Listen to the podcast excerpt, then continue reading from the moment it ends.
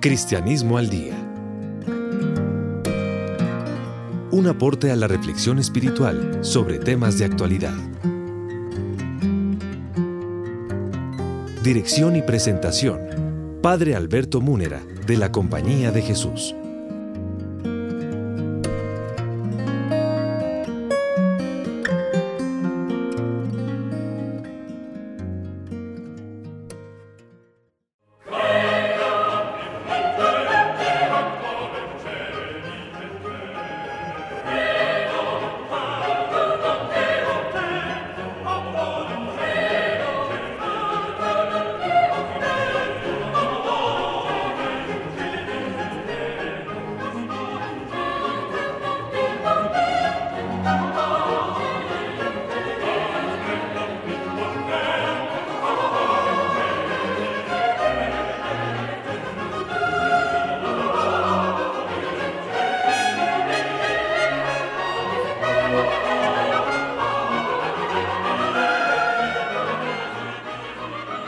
Amables oyentes, una vez más reciban el cordial saludo de quien les habla, el Padre Alberto Múnera de la Compañía de Jesús, Facultad de Teología de la Universidad Javeriana.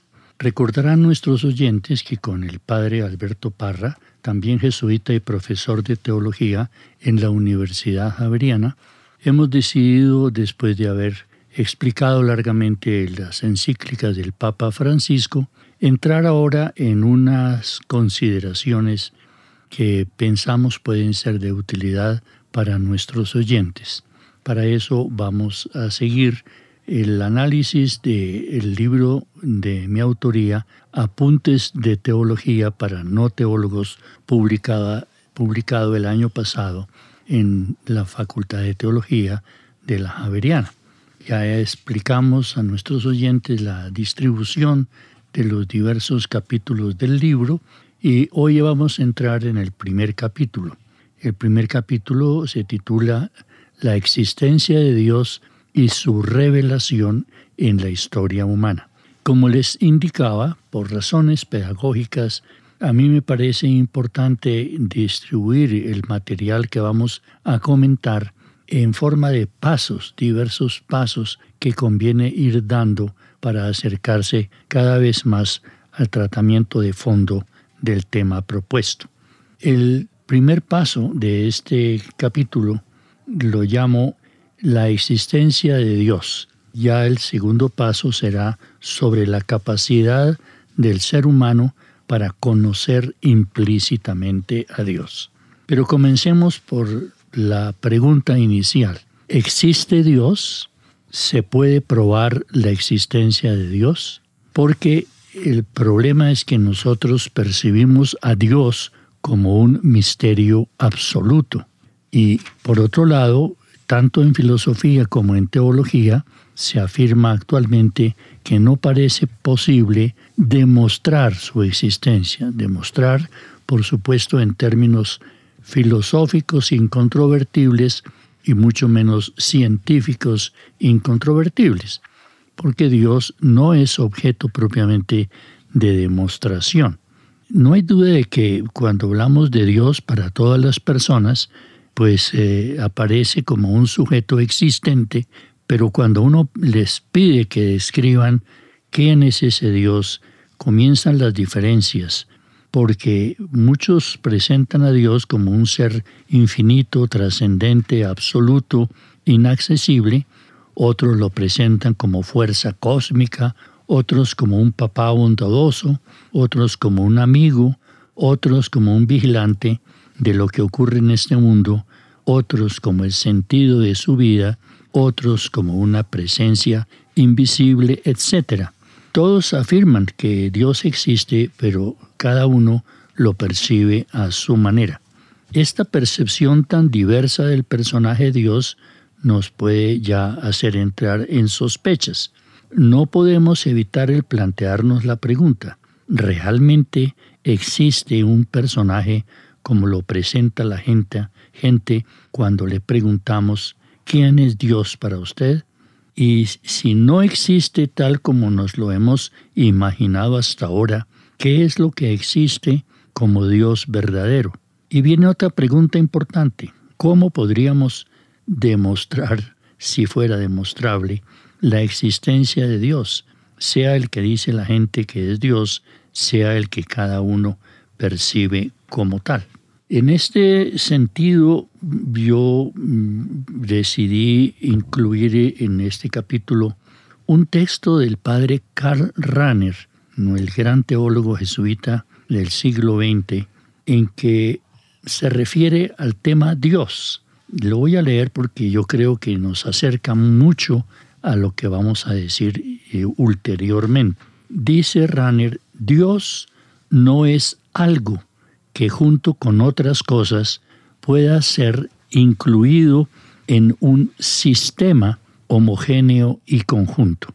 Decimos Dios y pensamos la totalidad, pero no como la suma ulterior de los fenómenos que investigamos, sino como la totalidad en su origen y fundamento absolutos, el ser al que no se puede abarcar ni comprender, el inefable, esto es el indecible, que está detrás, delante y por encima de la totalidad a la que pertenecemos nosotros con nuestro conocimiento experimental. La palabra Dios, continúa Ranner, apunta a este primer fundamento, que no es la suma de elementos que sostiene y frente a la cual se encuentra, por eso mismo, creadoramente libre sin formar con ella una totalidad superior.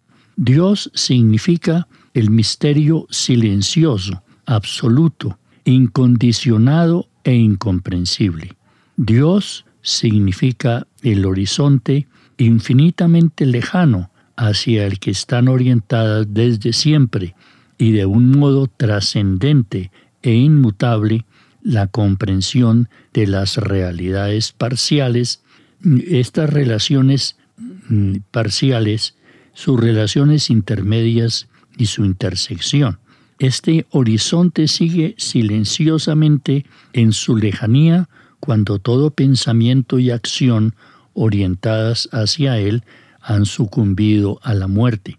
Dios significa el fundamento incondicionado y condicionante, que es precisamente el misterio santo en su eterna inabarcabilidad. Cuando decimos Dios, no debemos pensar que todos comprenden esa palabra y que el único problema sea el de saber si realmente existe aquello que todos piensan cuando dicen Dios. Muchas veces, finalmente, fulano de tal piensa con esta palabra algo que él con razón niega, porque lo pensado no existe en realidad. Imagina, en efecto, una hipótesis de trabajo para explicar un fenómeno particular hasta que la ciencia viene a dar la explicación correcta o imagina un cuco hasta que los pequeños niños caen en la cuenta de que no pasa nada si se comen las golosinas.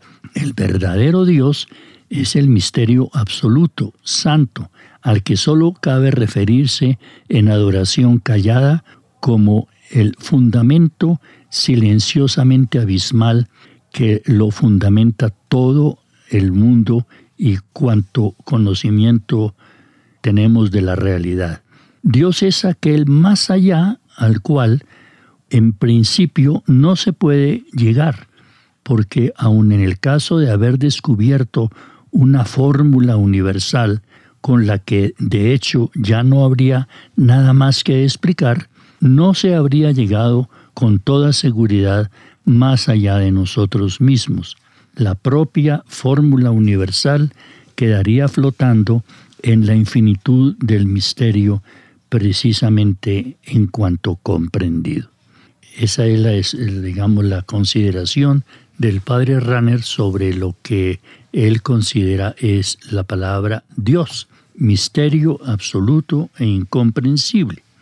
¿Y por qué al iniciar una aproximación a la teología tomamos el, tema de la existencia de Dios, de ese Dios que captamos como misterio absoluto?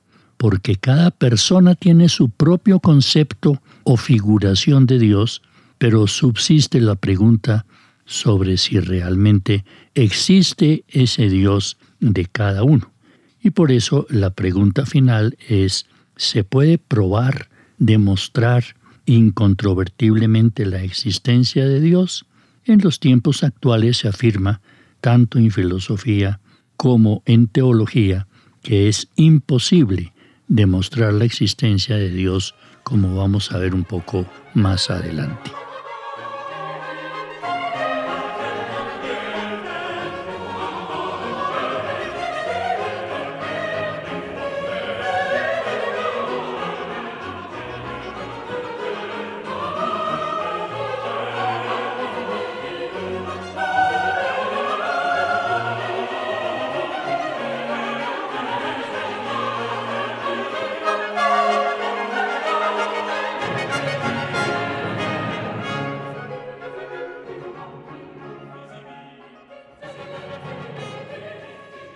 La densidad de la propuesta sobre la existencia de Dios es eh, una pues densidad realmente a la cual se ha, se ha, aproximado pues el eh, universo entero, el mundo entero, toda tribu, toda lengua, antigua y moderna, pues tuvieron siempre esa preocupación de un acercamiento a lo indecible, a lo incomprensible, a lo inimaginable y sin embargo a lo cierto. Y esa fue la razón por la cual la vez pasada hablamos primero de una teología primera y segundo de una teología segunda. Nosotros eh, estamos en este momento en la, en la teología segunda, es decir, en acercarnos a la explicitación y comprensión racional de ese término llamado Dios. Pero claro, junto con todo el valor este de la pregunta intelectual y de la pregunta racional, siempre habrá que tener en el fondo que hay otra forma de aproximación siempre. Y esa forma de aproximación no es tanto la razón cuanto la experiencia. Esa experiencia es la que corresponde a una teología primera, en que hombre y mujer somos sobrecogidos en nuestra propia experiencia personal por el misterio lo escondido, lo no sabido, lo oculto, lo que está más allá, lo que yo no puedo captar o con mi razón y con mi sentimiento, sino que se me escapa a pesar de que sé que es algo y que está realmente fuera de mí y al mismo tiempo dentro de mí, ciertamente en el mundo y ciertamente más allá. Es el despertar de la conciencia religiosa y en esa conciencia religiosa, pues eh, tal vez Israel sería una de las formas de ese despertar de la conciencia religiosa. Me aparecía sus padres con esos nombres de el Altísimo, el Eterno, el Santo, el Incomprensible, que más que una formulación racional, es una forma de captar cómo lo experimentamos. Ciertamente tan altísimo que pues trasciende absolutamente todo lo que, todo lo que me rodea. No son los árboles, no son los bosques, no son las, eh, rebaños, no son los olivos, no son los ríos, no son los mares, sino que precisamente la comprensión experiencial en concreto de Israel es el Señor es altísimo y tan altísimo pues que yo no lo puedo comprender. Yo comprendo lo que no es altísimo, lo que es de aquí abajo lo puedo comprender. Él es altísimo. Entonces depasa completamente, sobrepasa completamente toda mi, postulación de carácter racional y que claro que es un pueblo pues que no se, no se lo pregunta racionalmente.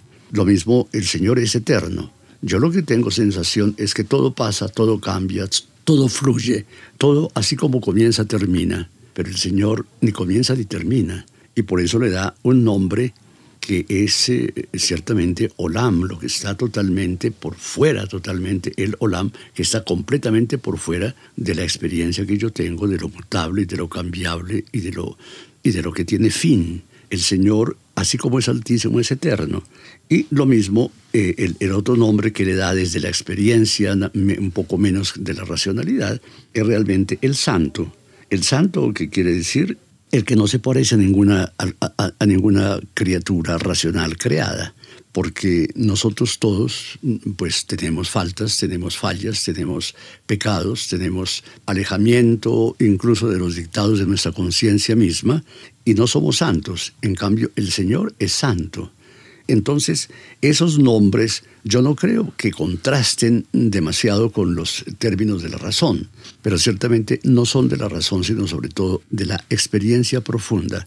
Y ese me parece que es el enorme valor que de absoluto arguye la forma racional y la forma intelectual de la comprensión de la teología primera, pero ciertamente la base fundamental tendría que ser esta, esta experiencia primera de una teología primera, de una experiencia primera. En cambio, en la teología segunda, es decir, cuando ya entramos a hablar con los filósofos y los teólogos que elaboran desde la razón sus planteamientos, tenemos el caso de Santo Tomás de Aquino, quien desde eh, su obra maestra, la Suma Teológica, trata de presentar argumentos racionales para mostrar caminos para llegar al acercamiento de lo que llamamos Dios.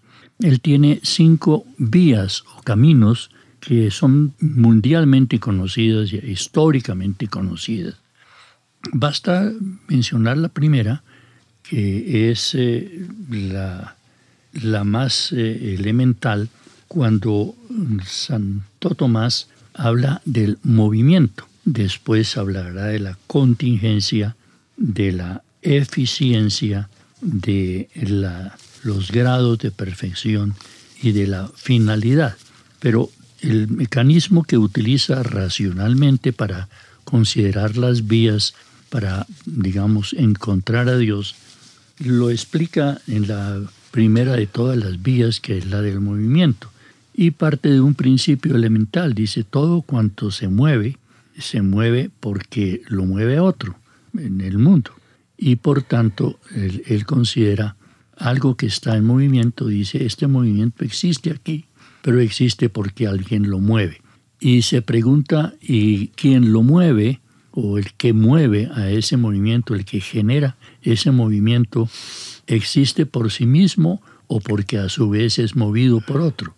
Y así comienza a echar hacia atrás para preguntar, ¿y aquel anterior eh, también tiene el movimiento en sí mismo o le llegó por otro? Y así se forma una especie de cadena de movimientos y va echando hacia atrás en términos, digamos, que ya no entra el tiempo a ser considerado, sino pregunta la serie de seres que se mueven. ¿Hay alguno que tenga en sí mismo el movimiento o siempre es movido por otro. La conclusión a que él llega es que hay que encontrar un punto final de esa serie de seres en movimiento hasta llegar a uno que sea el origen de todos los movimientos, a quien él llama el motor inmóvil, es decir, que mueve a otros, pero él en sí mismo no es movido por otro. Y concluye, ese sería Dios el motor que mueve todos los movimientos sin ser él movido por nadie. Otro tanto lo aplica hablando de las causas segundas, porque todas las cosas tienen una causa, todas las realidades que aparecen aquí tienen una causa. Las llama él causas segundas porque pues eh, él va a hacer una serie de causas en el mismo proceso del movimiento preguntando lo que hoy es causado, pues es causado por una causa, pero esa causa que causó eso causado, se pregunta, ¿tiene la causalidad en sí mismo o alguien lo causó? Eso es mirarse uno a sí mismo y a sus padres y a sus ancestros y así hasta los primeros seres humanos se puede seguir la serie de las causas que se llama él causas eficientes, porque hicieron la existencia de una realidad concreta. Entonces terminará él diciendo, pero no podemos mantener una serie infinita de causas, sino que tenemos que llegar a una primera causa, por eso la va a llamar causa primera, que en sí misma causa todas las demás, todas las causas segundas, pero en sí misma no es causada entonces esa primera causa no causada sería Dios. Igualmente pasa la contingencia. Todos los seres son contingentes, es decir, no necesitan existir inevitablemente, pueden existir o no existir. Y la pregunta es, ¿este ser existe por sí mismo o alguien le da la existencia?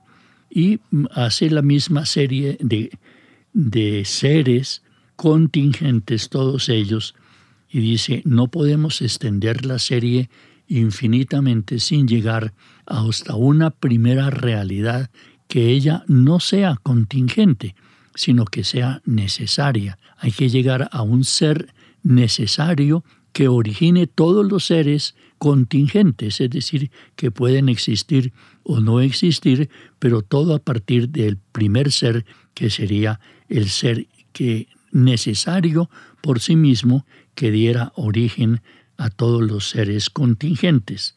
Lo mismo habla de los grados de perfección. Hay seres, todos los seres son imperfectos y eh, un ser imperfecto pues proviene de otro también imperfecto y hace su serie hacia el pasado, hacia atrás, hasta preguntarse si podemos existir esos grados de perfección hasta llegar a un ser que sea infinitamente perfecto por sí mismo que pueda darle la existencia imperfecta o los grados de perfección insuficientes a los demás seres y ese ser con el máximo grado de perfección sería Dios, porque Él originaría todos los grados subsiguientes de perfección del ser. Por último, él, llega al tema de la finalidad y se pregunta si todos los seres tienen una finalidad y responde que sí, todos los seres tienen que tener una finalidad para su existencia. Pero la pregunta de él es si hay algún ser que le dé la finalidad a todos los demás, porque si, si no, todos los que conocemos no tienen la finalidad en sí mismo, sino que viene de otro que se la dio, le destinó la razón de ser de su existencia, él dice, no se puede prolongar infinitamente la serie y es necesario llegar a un primer ser, como ya lo había dicho antes, necesario, absoluto, que determine la finalidad de todos los demás seres, porque él mismo sea un ser necesario y por tanto origen de la finalidad de todos los seres existentes, y ese sería Dios. Esas son las famosas vías de la existencia de Dios o para probar, digo probar entre comillas, la existencia de Dios que una teología segunda, como es la de Santo Tomás, propone como para afirmar que Dios sí existe. Pero ¿por qué se dice que esas pruebas propuestas no demuestran la existencia de Dios? Y vamos a dar algunas razones. Primero, porque si la existencia de Dios hubiera sido incontrovertiblemente demostrada, nadie podría siquiera dudar de tal existencia, y sin embargo consta que muchos no solo dudan, sino que niegan que Dios exista. Lo que llamamos el ateísmo en sentido estricto. Si las pruebas demostraran la existencia de Dios, el ateísmo sería absurdo, anticientífico, contrario a la evidencia, sería imposible.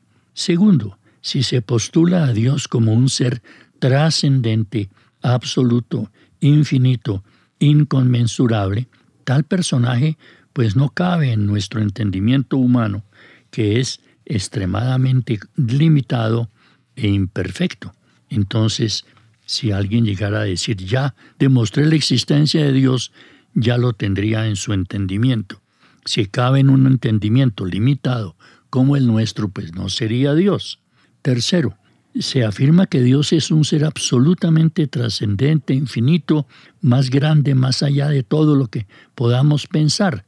Si demostráramos incontrovertiblemente que tal personaje realmente existe, ese Dios estaría cabiendo en mi pobre y limitado entendimiento, no sería Dios. Cuarto, por lo demás, el concepto que tenemos de Dios no corresponde a un contenido positivo, sino que el único conocimiento que tenemos de Dios es por vía negativa. Eso ya lo decía el mismo Santo Tomás.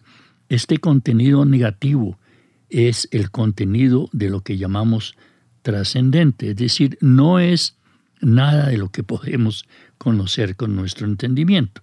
Por otra parte, si de la reflexión filosófica por estas vías o pruebas tradicionales se llegara a la afirmación de un ser trascendente o principio de todo ser, la pregunta que queda es, ¿sería ese el Dios de nuestro cristianismo? Pareciera que un ser infinito cuya existencia se puede afirmar a partir de las vías no necesariamente es identificable con el concepto de Dios en el cristianismo. Se parece más bien a un personaje producto de la filosofía humana. Y finalmente, los cristianos tenemos que preguntarnos entonces si se demostrara la existencia de Dios de manera incontrovertible, ¿qué sería la fe? Porque solemos decir que fe es aceptar la existencia de algo que no podemos comprobar o demostrar.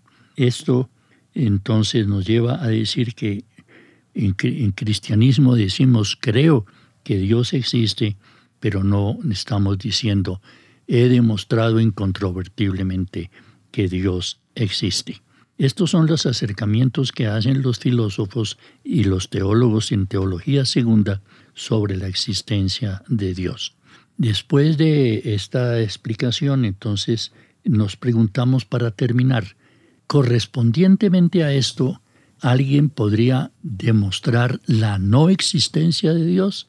Pero los mismos argumentos que hemos dado para demostrar que no se puede demostrar la existencia de Dios, tampoco podría alguien demostrar su no existencia, porque en el momento en que demostrara su no existencia, la no existencia de Dios, para negar esa existencia tendría que tener en su mente a ese Dios que pretende negar y entonces estaría negando algo que ya sabemos no cabe en el entendimiento humano. Por eso concluimos que en el tema de la existencia de Dios hay un empate.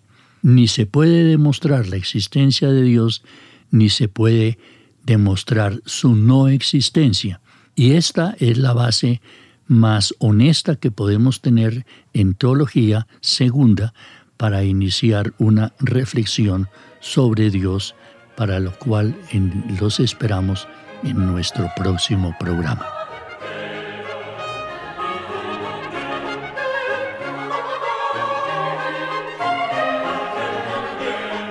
Amables oyentes, queremos agradecer muy sinceramente la grata sintonía que ustedes nos ofrecen al Padre Alberto Parra y a quien les habla, el Padre Alberto Múnera, en estas reflexiones que estamos iniciando sobre el tema de la teología. En la ingeniería de sonido nos acompañó Diego Gutiérrez, a ellos nuestro agradecimiento por su colaboración el día de hoy. Estamos seguros de que el tema puede ser interesante si siguen ustedes nuestras consideraciones que estaremos presentando en nuestro próximo programa.